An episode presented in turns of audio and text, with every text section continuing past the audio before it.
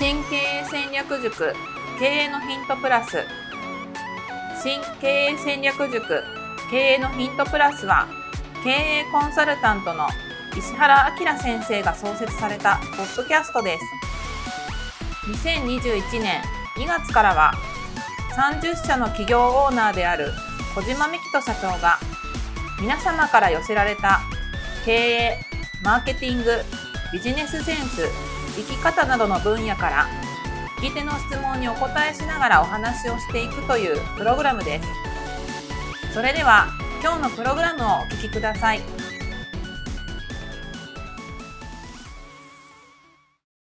経営のヒントプラス第679回をお届けいたします。こんにちは。ナビゲーターの加藤真由美です。小島です。はい。まずはお知らせです。え Google もしくは Yahoo でですね、株式会社カタカナで eMedic というふうにですね、入れていただきますと、私の顔写真が写っているですね、会社のホームページが出てきます。でそちらに行っていただきますとですね、私がですね、あの過去に開催しましたセミナーの動画の方をですね、5本合計ですね、9時間23分ですね。かなり長いえー、ボリュームのある、えー、5個のですね、えー、セミナーの、えー、動画の方をですね、えー、見ていただけるようになっておりますので、こちらはお金もかかりませんので、ぜひ、えー、こちらのホームページの方に行っていただいて見ていただければなと思っております。じゃあその5本の動画というのがどういう動画かと言いますと、1本目がですね、99%失敗しない新規事業の作り方ということで、えー、私がですね、今までですね、数十個の事業を作ってきた、それをどういうふうに、えー、事業のネタを見つけてどういうふうにやってきたのかという、えー、事業を見つけるための、そしてあの新規事業を組み立てるための、えー、テクニックをですね、お話をしている動画が1本目となります。で、2本目がですね、社員1名、コネなし、事務所なしから運や偶然性を排除したノウハウで13年で30社の企業オーナーになるまでの戦略を完全公開ということで、えー、私がまあ当時もこれ13年、まあ実際14年、15年ぐらい前ぐらいに何もない状態から今の状態までどういう戦略を取ることで、えー、ここまで来たのかというですね、えー、かなりですね、あの、本質的なと言いますか、テクニックではない、あの、もっと根本的な考え方についてお話をしている動画が2本目となります。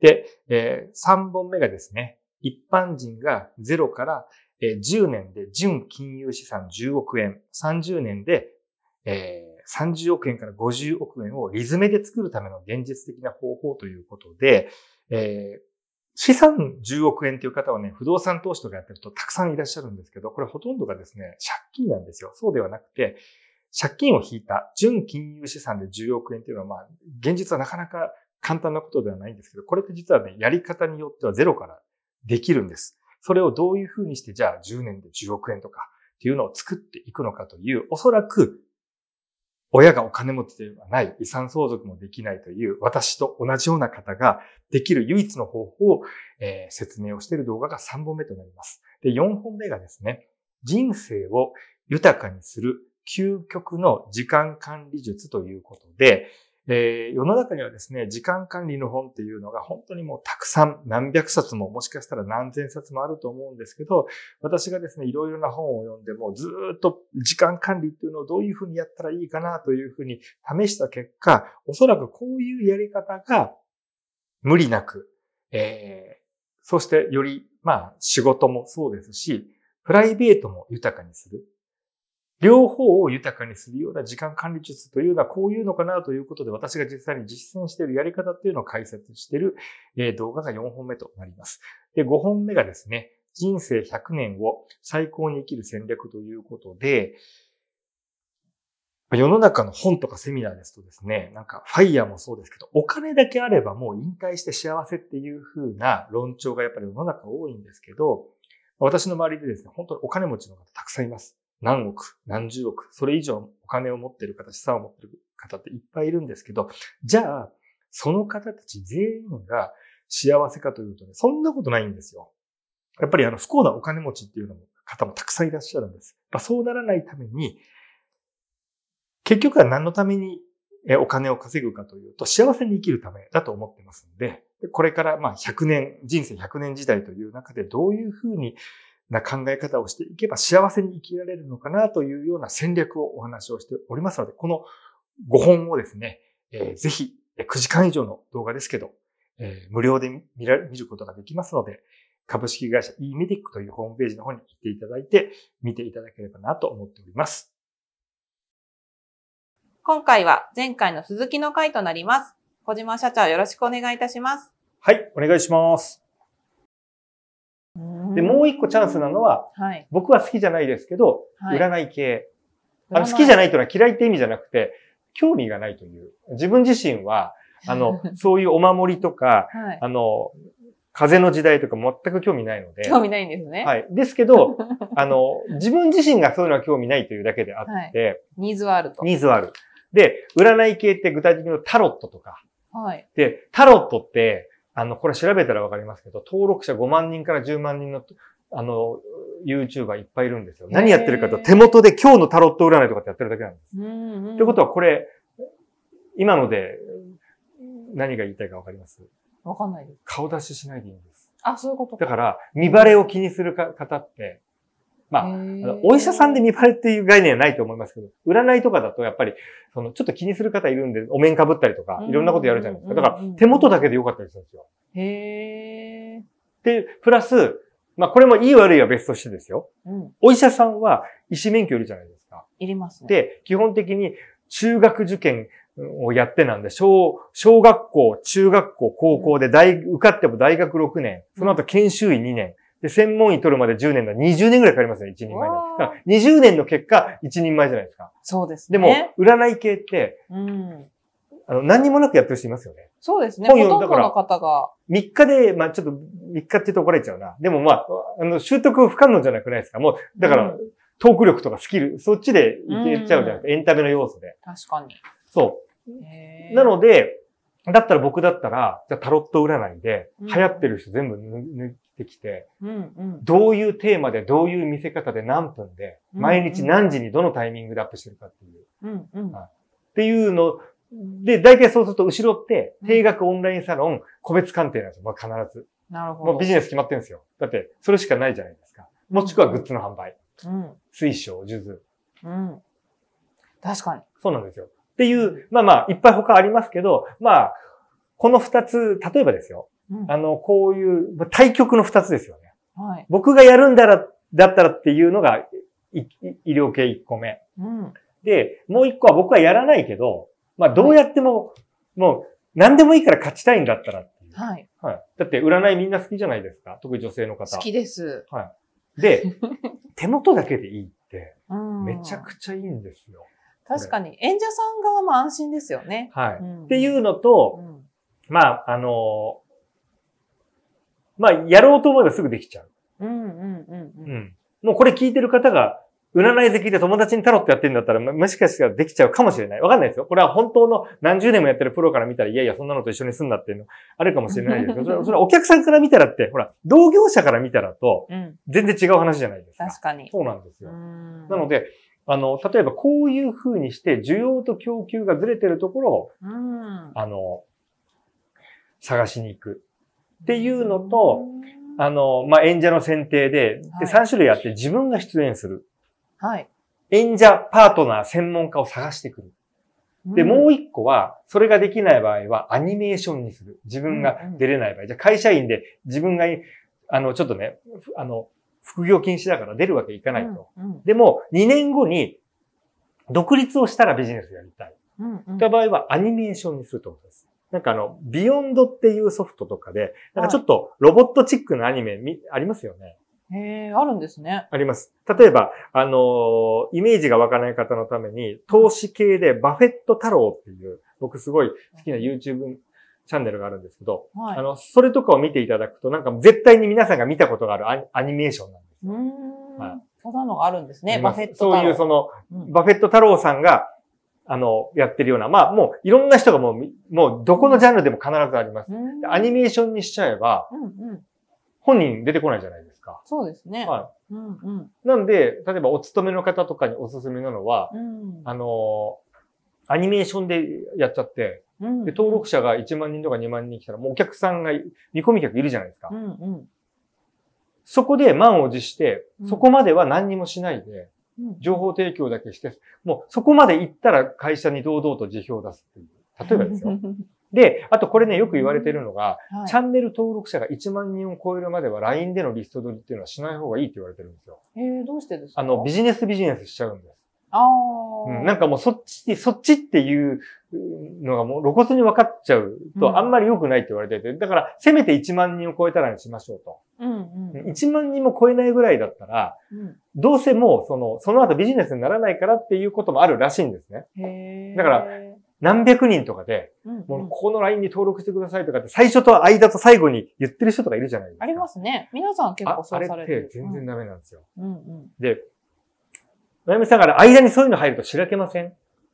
そういう時もあります。はい。で、うん結局 YouTube って何が大事かっていうと、うん登録者が大事なんじゃないんですよ。うんちゃんと登録してる人が、うんいかに最後まで見るかっていうその維持率みたいな。再生したけど5秒でもう登録したけど、うんほとんどの人が動画5秒しか見てないって、あの、それって維持されてないじゃないですか。はいそうすると YouTube 側はなんで儲けてるかっていうと YouTube に広告貼って儲けてるわけですよ。ってことは、たくさん見てくれるチャンネルはいいチャンネルだっていうことで、うん。おそらくですけど、あの、多分、ちゃん、その、その分野とか、うん。YouTube のチャンネルによって、うん。再生回数、あの、い1再生いくらって単価が絶対違うはずなんですよ。確かに。最後まで滞在時間長く見てくれてるといいですよね。あとは、よく、あとはですね、じゃあその、登録者を、あの、か、買っちゃえばいいんじゃないかっていう方いるんです。買っちゃえばってのはどういうことかっていうと、広告で取っちゃえと。なんんかプレゼントするからとかって言って。そうすると、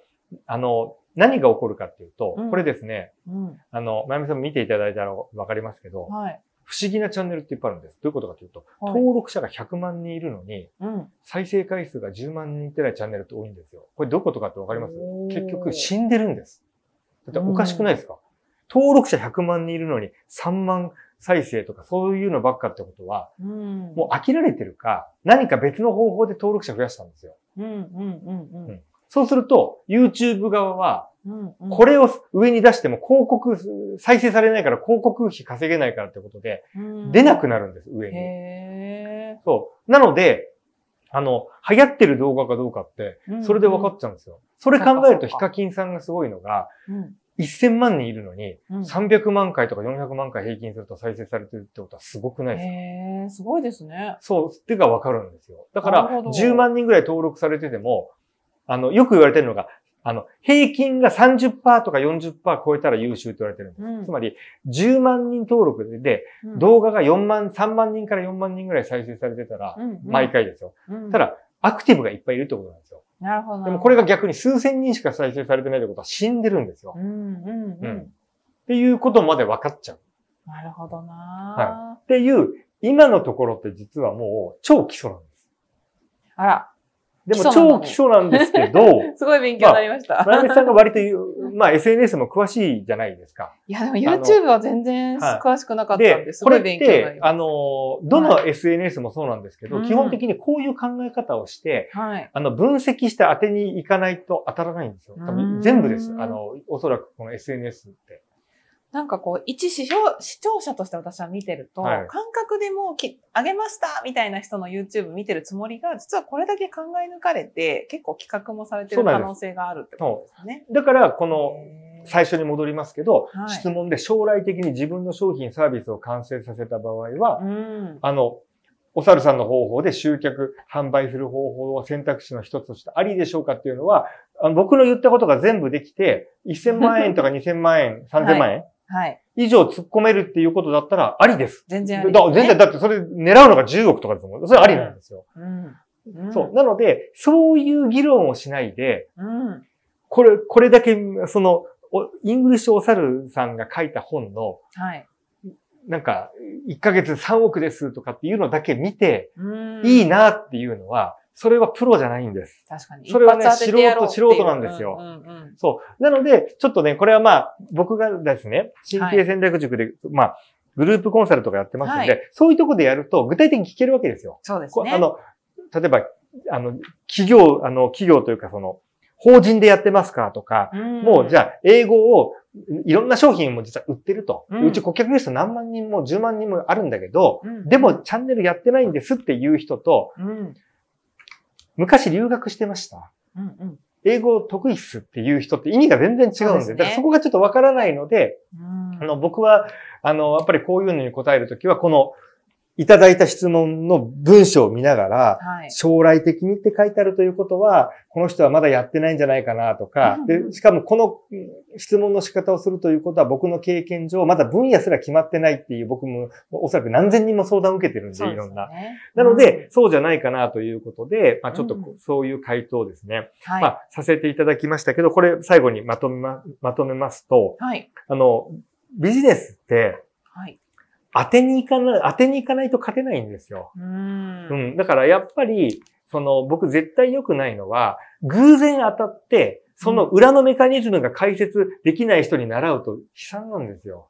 いや、本当ですね。めちゃくちゃ悲惨です。うん。うん。で、そういう風な感じで、楽しい企業、ワクワクする企業、好きなことやれっていう残念な人がいっぱいいるんですよ。で、これは何が闇が深いかっていうと、うん、はい。本人が騙してるんじゃないんです。本人は偶然だって気づいてなくて良かれと思ってやってるんですよ。うん。本人うまくいっちゃってるから。うんうん。そう。だから、本人がいいよっていうのに説得力があるんです。だってうん本人信じてるから。いや、でも本当にそういう方が大半だと思います。そうなんです。私もいろいろ受けて、本人から聞いて、うんでもやっぱり、その本人本当に良かれと思って喋ってるから、そこに惹かれちゃうんですよね。そこを、人がいいし。うん。そうなんですよ。で、うんこれはちょっと、あの、まあ、その方たちが詐欺とは言わないですけど、究極の詐欺師って、まゆみさん知ってます？究極の詐欺師。はいサイコパスな詐欺師って捕まらないんですよ、あんまり。なんでかっていうと、自分も嘘ついてることが現実だって思い込めちゃうから。すごいですね。そう、説得力出ちゃいません？もうトークとかじゃないんですよ。もう、だって自分も本当だと思っちゃう、その世界が。本心ですもんね。そう。それと同じ現象が起こっちゃうと、言葉に説得力出るんですよ。で、本人良かれと思って、より積極的になっちゃうんですよう。ん。うん。なので、あの、僕は例えばですね、何かそういうその誰かに、あ例えばまあ事業であれば、はい。その人がこの一発かどうかなんです。一回しか当ててないと大爆発しても、はい。あの、偶然の可能性があるんです。はい。2回、3回、4回、5回ぐらい、あの、違う分野で当たっていれば、絶対じゃないけど、少なくても何かしらの再現性、ルール、法則を持ってるんじゃないのかなって予測できるわけですよ。うん。なるほど。違う分野でも。。はいい。だから僕何か SNS のコンサルタントみたいな話を聞くときは自分が当てたというよりもクライアントが違う領域、違う分野で最低でも3つ、4つ、5つ以上、全然違う領域で当たってるんだったら少なくてもこの人は何かしらルールなり成功法則を、方程式を持っているなっていう判断を、なるほど。はいそうやって見るんですね。そうやってみます。へえ。よかったです。なんか、悪気がない方っていうのもたくさんいる中でね、どう着眼点でこう、だから良かれと思って。あの、実績です。実績そのの部分ですね、実績をちゃんと、その、しかも本人以外の実績をちゃんと、あのまあうん、まあ見せてというか、まあまあ別に見せてくれっていうのもあれなんですけど、まうんあそういう視点で見て、それが一個人の一回だけの成功体験かどうかっていうのが、これは、うんあの、な、誰かにものを習うときで全部一緒だと思うんですよ。はい。あの、英会話もそうだと思うんです。やっぱり語学の天才っていて、うんうん。あの、いろんな語学、英語だけじゃなくて、スペイン語もフランス語もって3ヶ月ぐらいで話せるようになる人っているんですよ。ででも、あの、語学の天才っているんですよね。はい半年、半年とかでもう、うんあの、全部読み書きとか、まあ、読むのも会話も、じゃあ、例えばじゃあスペイン語のテレビも全部わかるぐらいになるような人っているんですけど、うんうん。その人が、あの、今まで20年英語やってきたのに、うん。何にも身につかない人に教えられるかって、それって別の話じゃないですか。だから、ね名選手が名監督じゃないんですよ。うん。ギフテッドですね、その方はも。そうなんですよ。だから、それがギフテッドの場合が、うん。往々にして僕が見てる限り教えますよっていう人が、卓越した実績の場合に、ギフテッド感がすごい感じるんですよ。そうなんですね。それ、なるほど。まあ、あの、まあ、う、持ってる場合多いですよ。うん本当だとした場合、なおさらのこと、それって、うん。あなたがあまりにも、その領域で才、才能ありすぎだからじゃないっていう。でもこうしてじゃあ今日因数分解していただいたビジネスを当てに行くよっていうところの裏側を企画してる人はここまでやってるんだよっていうところあ、違いま。す。最低でもこれ、こんなこともやらないんだったら、はい。土俵に立てないって、これは最高じゃなくて、最低。最低ライン最低なんですよ。なるほど。ただ僕の知ってる限り、ここれすらやってる人いないんですけどね、いや、ちょっと気が遠くなる内容でも、はい勝てる、勝ってる会社は、こんなことは当たり前にやってます。やるんですね。はい僕、ちなみに僕とか僕が一緒にやってるチームの人たちは、うん。あの、こういうのをもう、もっともっと今の10倍も20倍も細かく分析を当然します。うんで、それでも当たるかわかんないんですよ。それでも、はい。うわだからテストマーケティングをしなきゃいけないってことです。なるほど。私がよく神経戦略塾でお聞かせいただいている内容ですね。そういうことだと思います。なるほ。ど。はい。はい。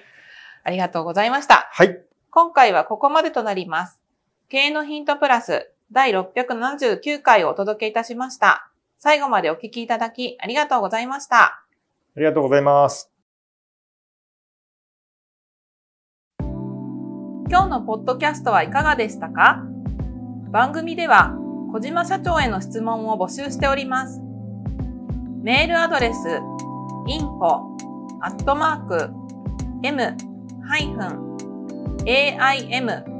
ット .jp 宛てに質問内容を記載の上、件名を経営のヒントプラスの質問と明記してお送りください。メールアドレスはポッドキャストの概要欄にも記載しておりますので、そちらもご確認ください。それではまたお耳にかかりましょう。ごきげんよう。さようなら。